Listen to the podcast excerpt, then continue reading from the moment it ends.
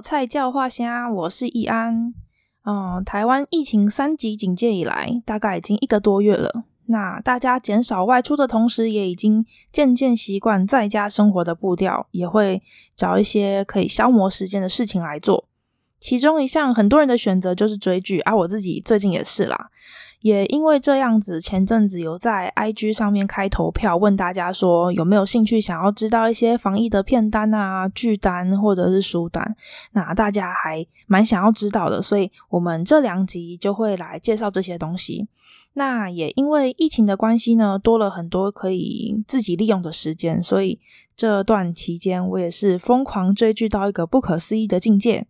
今天呢，就会分几个分类来跟大家介绍，有日剧、韩剧、台剧、动漫、电影。那下一集会跟大家讲书单，还有一些嗯，大家在这期间有问我的一些问题，关于追剧啊、看书啊之类的。那下一集会来回答大家。所以呢，我们这一集就先从讲剧还有讲电影开始。第一个呢，我们会先从日剧开始。我觉得，呃，这一期春季日剧很还蛮精彩的，然后品质跟一致性也都很好，各自有各自的特色，所以就先从我日剧，然后这几部里面最喜欢的一部开始。第一部呢，要跟大家讲的是大豆田永久子与三个前夫。这一部的编剧是个日本编剧鬼才坂元裕二的作品。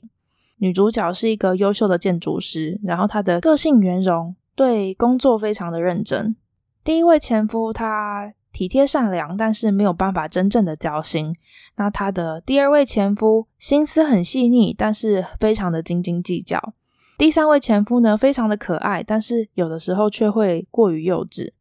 就会好像一个优点会伴随着另一个缺点的到来，然后我们喜欢一个人的善良，却有可能也要接纳对方的相怨；喜欢一个人的果断，却有可能也要接纳对方的霸道。所以女主角会觉得感情谈到后来，本来就会有心碎的过程。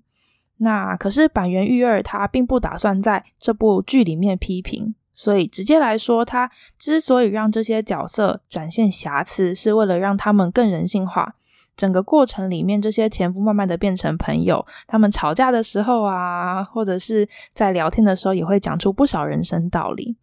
嗯、这一部其实在今年年初讨论度非常高，只是非常少影评会特别讨论到四川实日子在这一部里面演的角色叫做棉来惠爱。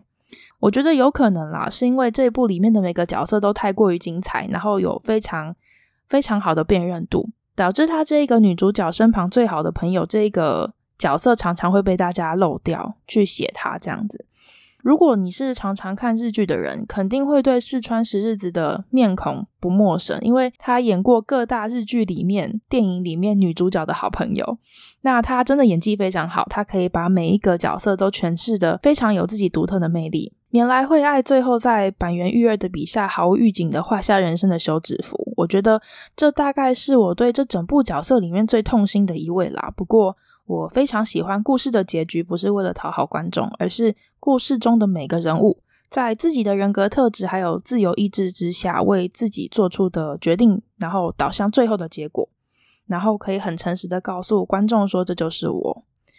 哦，松隆子就是这个女主角啦，她的气质真的超级无敌赞。尤其当演员遇到跟自己性格类似的角色的时候，她可以更自然的发挥这个角色一些很生动的小细节。所以在这一部里面，看松隆子表演真的非常的舒服，也会觉得大豆田永久子就该是这样子迷人的一个人。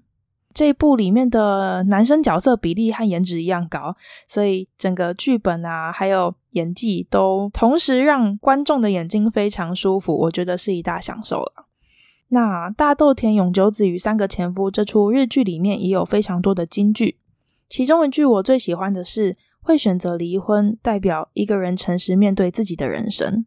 那你能在这短短时机里面很清楚的看到大豆田永久子是如何温柔勇敢，而且诚实的活出自己的人生，我觉得是非常迷人的一部日剧，推荐给大家。再来下一部叫做《离婚活动》，怎么这一季的日剧都从这种标题开始？好，但是呢，离婚活动是北川景子产后复出接的第一部戏。我小时候看她演的零秒出手，觉得天哪，她也太美了吧！然后过了十几年到现在，她从少女变成妈妈，还是非常漂亮啊。那这一部的男主角是永山瑛太，永山瑛太是以前演《交响情人梦》里面除了千秋王子以外最帅的那个角色，所以这一部离婚活动的男女主角根本就是神仙组合。尤其现在永山瑛太真的把身体练超好的，所以女性观众看这一部真的可以大饱眼福。只是永山英太在这一部里面演一个出身军人世家的航空自卫队队员，他的人设非常的古板，有时候会有点难以驾驭啦。虽然有些人可能也会觉得很好笑，只是毕竟离婚活动里面北川景子演的女主角是一个时尚杂志编辑，所以它里面之间的矛盾也是这一部里面一个很重要的的设定。离婚活动的题材和剧情，其实我还蛮喜欢的。它探讨了不同年龄层的感情终结，那某种程度上的核心价值，我觉得跟上一部讲的大豆田永久子与三个前夫有一点像。不过，它切入的点真的是完全不一样。先后看这两部，完全是不一样的心情和体会，那都非常值得看。只是有一点可惜的是，离婚活动到后面两集左右，尤其是完结篇，我觉得很多前面提到很棒的议题开头都有一点点到为止，错过一些可以深入探讨的机会。十集下来，有一点感觉头重脚轻，我觉得偏可惜。不过对这一部的评价仍然是中上，所以很值得大家去看。下一部是《打扮的恋爱是有理由的》。这一部好像最近未来日本台就电视也有在播这个，然后这一部女主角真柴是一个非常认真工作的人，她主要负责公司品牌的社群管理，她自己也因为把 IG 经营的很成功而成为一位知名的网红。男二是向井理饰演的社长，也是真柴暗恋和工作学习的对象啦。整个故事主要从真柴合租一个住处的陌生室友们开始，其中一个就是横滨流星演的男主角。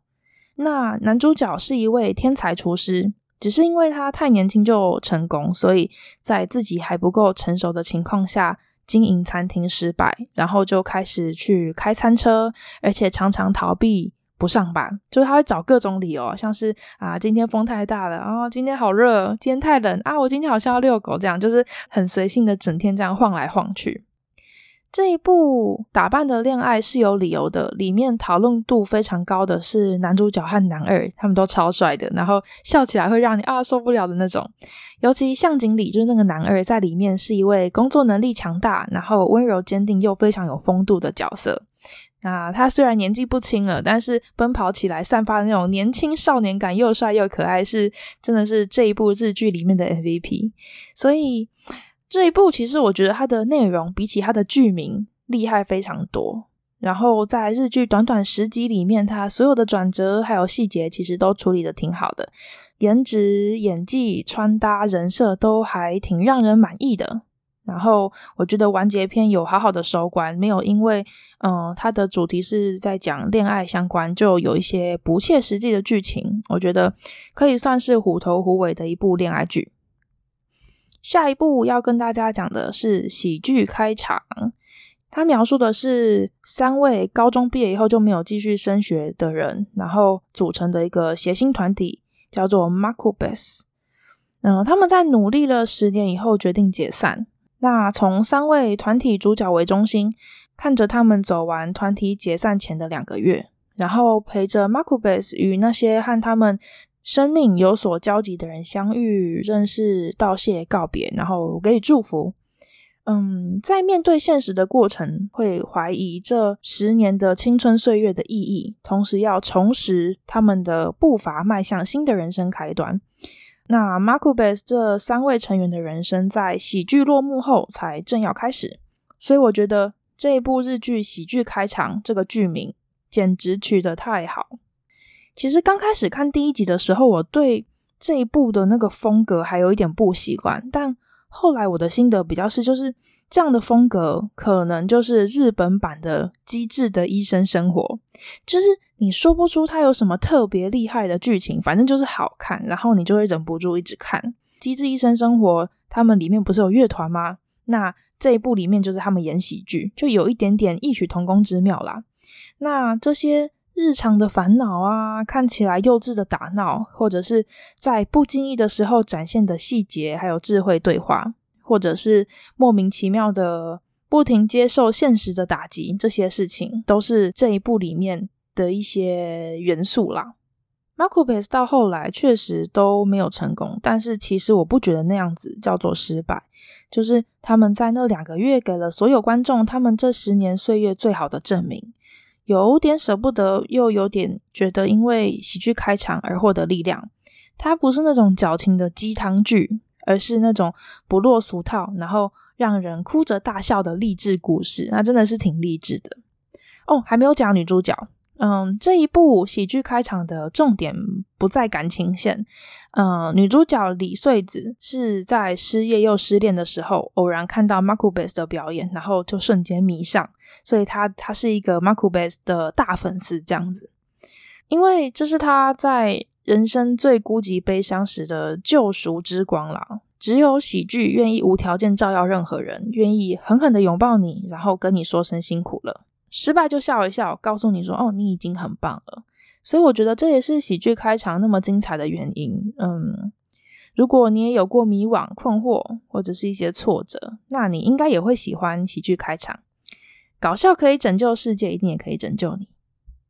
再来下一部，应该是很多人都不陌生的日剧，叫做《美食不孤单》，也有一些翻译会翻译成《孤独的美食家》。这两个都很多人讲，然后讲的是同一部。这应该是所有改编漫画的日剧当中步调最离奇的一部。它的漫画原作到现在只推出两册，然后总共三十二话。但是日剧版从二零一二一直到今年，已经要在七月十九开播到第九季了。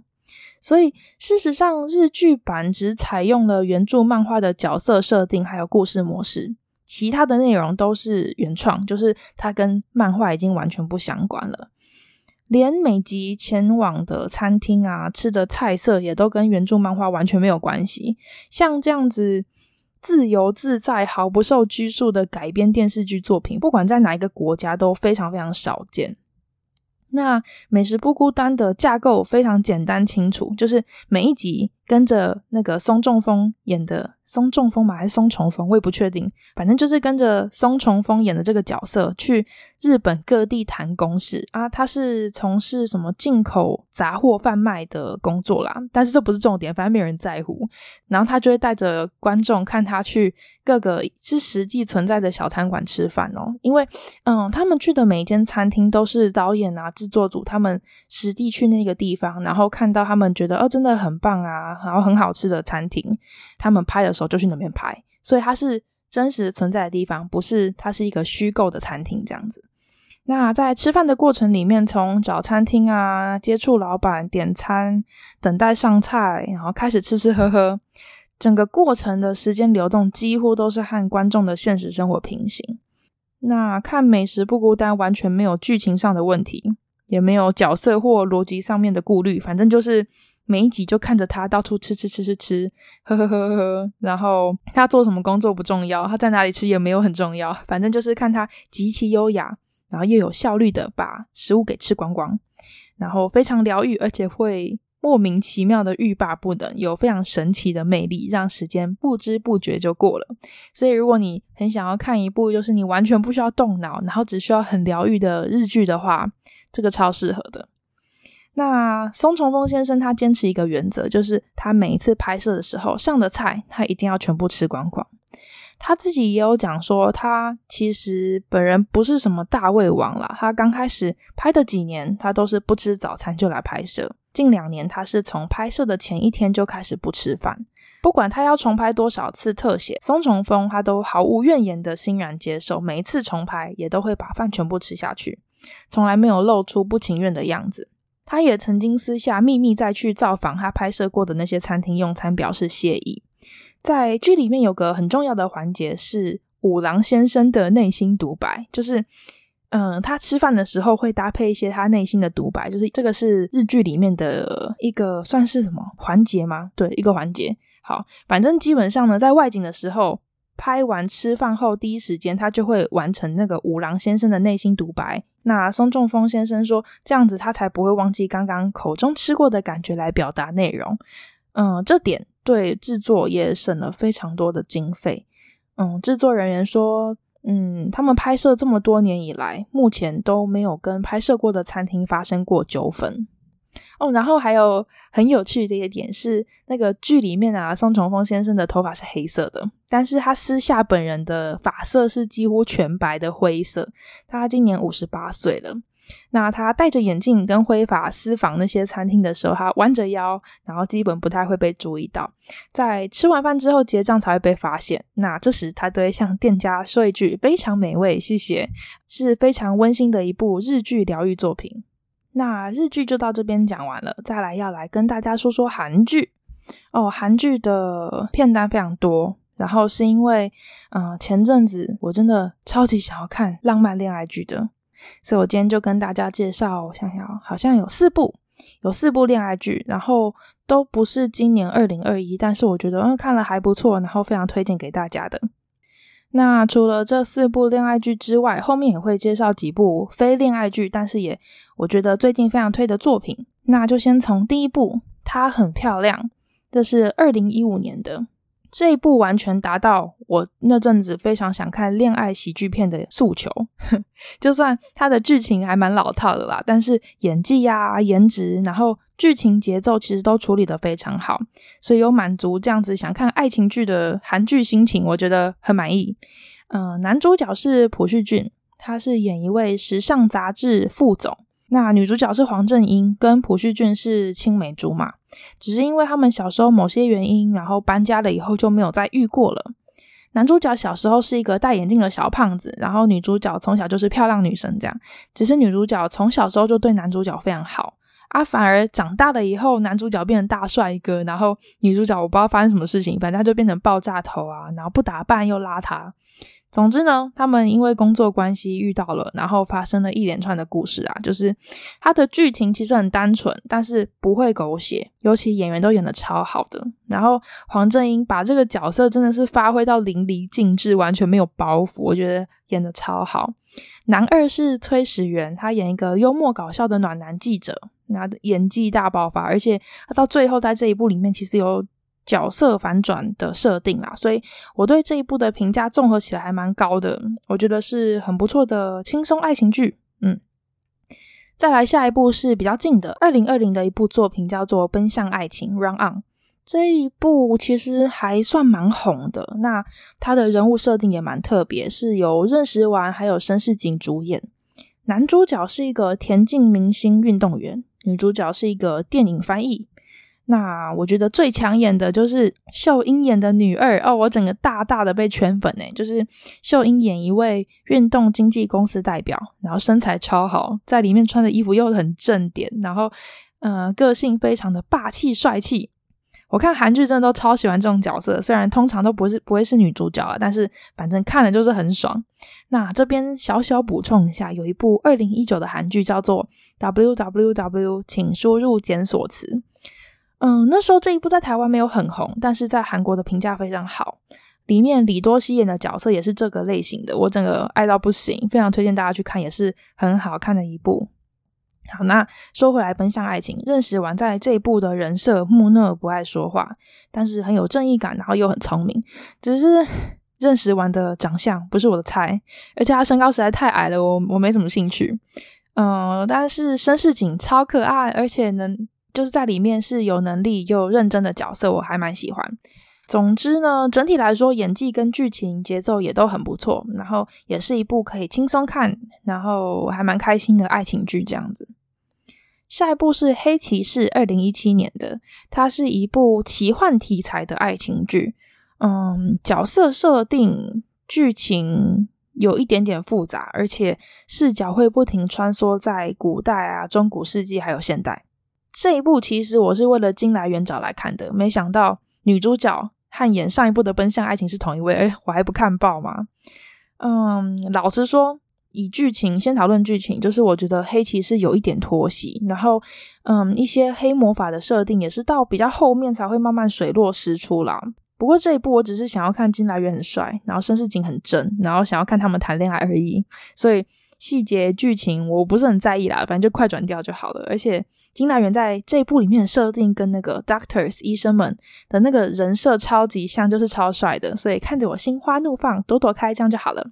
但是也不代表这一部的剧情不好啦，甚至其实它的结尾我还蛮满意的，就是没有跟前面的剧情设定互相矛盾，然后硬要来个什么欢乐大结局去硬熬。我觉得编剧在这里算是给了他能给的。最好的收尾版本了，所以评价也还算是中上啦，我觉得还 OK，还 OK。下一部呢是《今生是第一次》，二零一七年的这一部，我觉得算是今天要讲的这四部韩剧里面我最喜欢的一部。男主角是一个工作狂跟一个猫奴，然后对世俗情感冷漠的不婚主义者，典型的一位 IT 男。他凡事都用数据分析，然后实事求是。故事的开始是他因为决定买房，然后经过他精密计算的结果，觉得找个室友分担房贷是最划算有利的做法。女主角是廷昭敏，演一个能力很好的编剧助理，只是因为她性别的关系，就是她是个女性，然后在职场上面遇到很大的阻碍和挫折，让她决定要放弃编剧这条路。他在剧里面的名字太像男生了，然后偶然透过朋友要找房子，直到过了很久才意外发现，哦，住在一起的房东原来是位男性。那位房东看到他也才知道，哦，原来住进来的房客是一个女生，然后展开的一连串的故事。廷昭敏在这一部里面真的是可爱到爆炸，然后人设又非常讨喜，然后就是个认真的角色，不是那种傻白甜。然后他剧情的部分啊，会让我一度有在看《月薪娇妻》的既视感，只是它的支线比较丰富，然后在一些议题分布的比重上不太一样。颜值、穿搭、节奏都很不错，然后比起前面几部爱情剧，《今生是第一次》这一部的对白，我觉得又更有深度，非常多，算是这几部爱情韩剧里面我最喜欢的一部，所以很推荐大家去看。再来下一部是《秘密森林》，它在二零一七和二零二零各有第一季，还有第二季，是犯罪推理悬疑类的韩剧，主角是曹承佑还有裴斗娜。嗯，它的主要内容围绕在就是检察官啊、警察、律师、政治那些斗争等等的，非常好看到一个不行。它一季十六集，然后一集大概六十到九十分钟，其实算蛮长的。然后我不到两个礼拜熬夜追完两季，超刺激，然后很烧脑，所以你要认真看，不可以快转或者转倍速。很推荐大家，如果有空，然后你也是喜欢这类题材的话。很值得去看《秘密森林》。那《秘密森林》的演员组成其实个个都是演技派，所以从演技啊、剧情、节奏，还有那个氛围的营造，都实属佳作。但是它从第一季到第二季都没有什么感情线哦。就是如果你是期待想要看爱情支线的话，这一部真的都看不到，你不要去期待它。其实看完内心会觉得有点可惜，但是同时又觉得如果有什么精彩感情线。在里面的话，好像也蛮怪的，所以也确实会毁掉这整部剧啦。嗯，所以这样的设定，我觉得是很可以接受的。然后呢，看完了以后，你真的会大大的被曹承佑圈粉，而且很神奇哦。他虽然不算是太帅，然后身高也不高，挺矮的，但是看他演戏，真的就是一种享受，演技精湛到就是你会觉得哦，整个人帅到不行，这样强。然后曹承佑在韩国是非常实力派的演员，他他的作品其实以舞台剧表演为主，不过他演的连续剧和电影比较没有特别红的，主要都是剧本不怎么样，所以说演员演技算重要，挑剧本的功力更是重要。希望之后可以多看到我们曹叔精彩的作品，我一定会追。好的，下一部是《师战朝鲜》，二零一九年。我算是拖了蛮久才看诶，因为这一部之前在台湾真的是超级无敌红。它刚开始的剧名叫做《李师朝鲜》啊，后来改名叫《师战朝鲜》。总之，它是一部以丧尸为题材的架空古装韩剧。那女主角一样是上一部《秘密森林》的主角裴斗娜，男主角是演《与神同行》的朱智勋。这一部很好看，而且它的预算是肉眼可见的高。只是我觉得它的步调可以再快一点啦，就是很多只是一直看到僵尸在奔跑的场面，我就会快转这样。那背景设定够复杂，但是同时也好懂。我觉得这件事情不是那么容易达成，但是确实在这一部《尸战朝鲜》里面，我觉得他发挥的挺好的。那妆效跟特效的部分都非常精致啊，毕竟你知道预算肉眼可见高，在这一部分淋漓尽致。所以这种僵尸剧，它的妆效特效如果很精致的话，你就不会觉得很假，然后出戏。我觉得是。剧情以架空世界成立很重要，而且很必须的元素。然后呢，《是战朝鲜》的第三季七月二十三 Netflix 上面会上架，而且有全智贤，超令人期待的。希望第三季依然不负众望，而且可以好好的收尾。再来下一部呢，是《我是遗物整理师》。这一部韩剧在台湾 Netflix 的排行榜上面霸榜了好一段时间，而且讨论度很高，不免俗的还是要来看一下。而且这个题材我觉得还算是我有兴趣的。主角是一位二十岁的男孩子可鲁，他患有亚斯伯格症。那可鲁的父亲是由池珍熙饰演，池珍熙他以前演大长今的时候就已经超帅，他以前是大长今的那个男主角。但是他竟然第一集才演一半就给我死掉，我整个超傻眼，打击很大，觉得需要一点时间平复。反正过了好几天，我才继续看第二集，然后把它追完了。嗯，这一部我是遗物整理师，里面演员的演技都很不错，然后剧情编排也蛮棒的。但除了享受整个故事以外，好像没有什么特别的心得，所以有些要看到最后才会一一解开的铺陈，为了不爆雷，我就不讲太多。总之是非常温暖，然后催泪的一部剧，节奏也很刚好。虽然有一些细节还是会有点不合理啦，不过就也还在我可以忽略不去计较的范围内，所以尚可接受。这一部的最后一集有留伏笔，看来应该会再拍第二季啦。如果有的话，蛮值得期待的。嗯，就这样。接下来讲两部韩剧，是我目前还在追更的，就是它还正在播，没有播完。一部是我的室友是九尾狐，我是为了李惠利看这一部的，就是我从请回答一九八八开始爱上惠利，长得漂亮，演技又自然没有包袱，然后她上节目也都很有综艺感，我真的很喜欢。然后男主角是张基龙，他的嗯帅度跟演技正常发挥啦，但是没有什么特别的。它的剧情还蛮慢的，反正我看这部的重点是看惠利啦，然后他们的 CP 感非常重，所以赏心悦目，就是轻松的爱情喜剧这样。有兴趣的可以去看。下一部是大家每个礼拜都在那边坐等追更的《机智医生生活》，我也在看。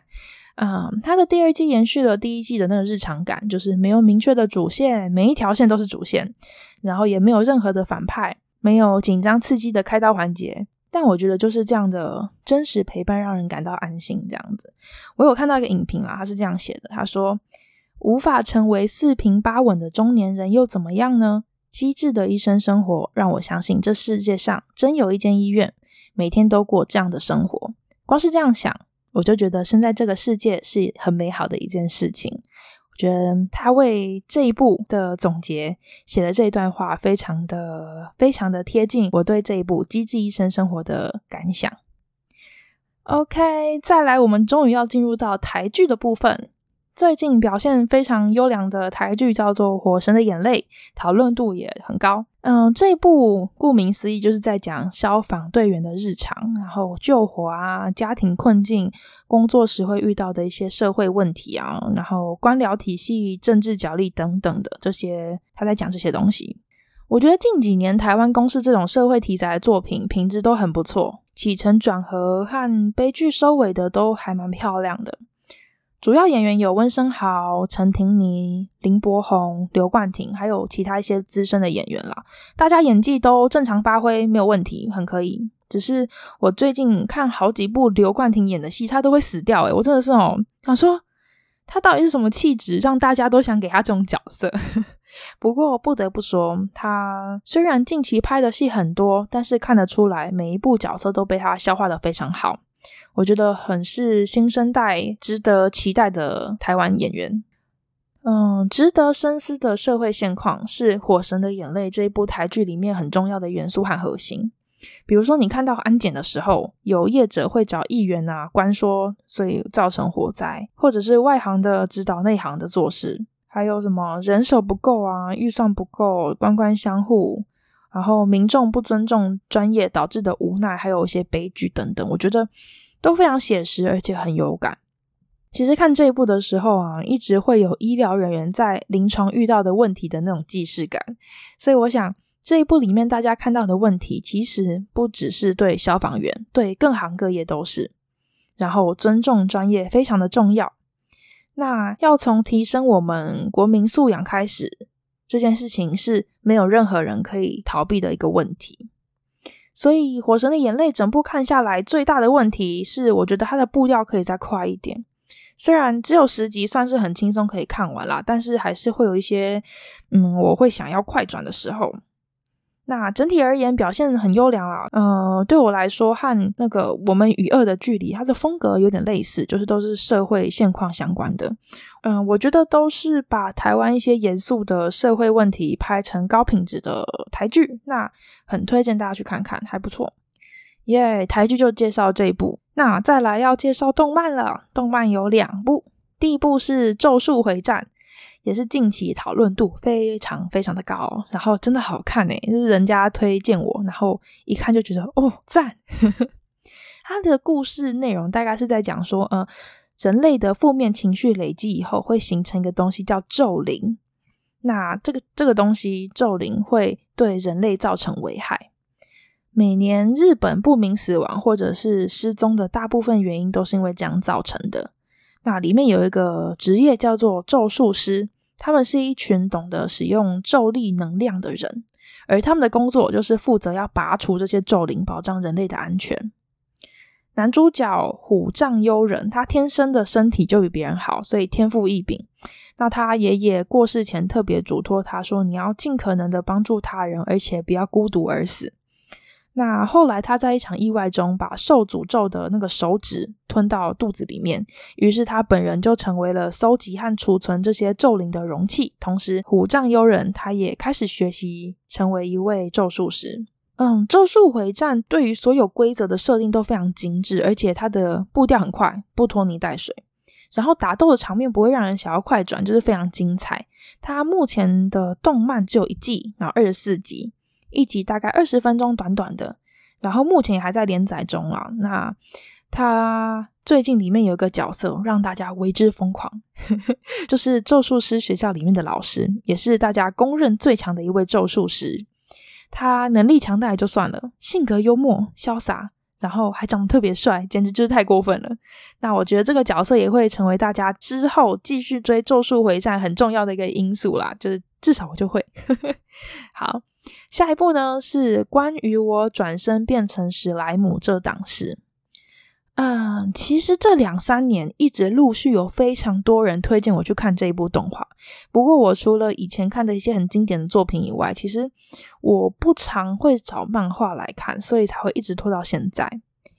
嗯，先说我其实没有特别喜欢这种架空的异世界题材，但是这一部真的非常可以。他的故事描述一位上班族，他意外被刺伤死掉了以后，他就投胎转生到异世界，成为史莱姆的新人生故事。那这一部他从画风到角色设定都超级无敌霹雳可爱，然后里面也没有所谓真正的反派或者是坏人，就是连打斗你看的都超疗愈的。很特别的是，看这一部的时候的心情啊。很像以前超级流行，大家都玩过那种，就是经营农场或城堡的游戏。你要什么盖房子啊？你要建军队和邻国建交啊？什么你要打猎捕食，或者是你要种菜，然后才能养活自己的村落，完全就在玩游戏的感觉。所以，关于我转身变成史莱姆这档事，这部和《咒术回战》一样，一季二十四集，一集大概二十分钟。不过，目前动漫出到第二季啦。我大概花前两三集的时间看懂，然后习惯整个异世界的规则和运作方式，对我来说有一点陌生，但是充满想象力。大概到第三集之后，你就会倒吃甘蔗，欲罢不能的想一次看完，真的很赞。然后，诶，这一部在 YouTube 上面就能看，很方便，推荐大家是个看了轻松愉悦的追剧好选择哦。今天光是讲这些剧就已经讲超久了。我之前呢、啊，原本还想说，哦，我就连这些剧单啊，然后电影清单啊，还有什么呃书单啊，回答问题都一集，完全没有办法，我必须拆两集。所以下个礼拜先预告大家，会跟大家介绍我这阵子防疫期间看的电影清单、书单，然后还有回答一些问题。OK，所以今天就先到这边结束，然后也希望大家可以继续好好乖乖的待在家里，然后不要成为防疫破口。这种时候真的超级想出去玩的，但是大家必须要好好的忍住。那今天就先这样喽，我是怡安，下次见，拜拜。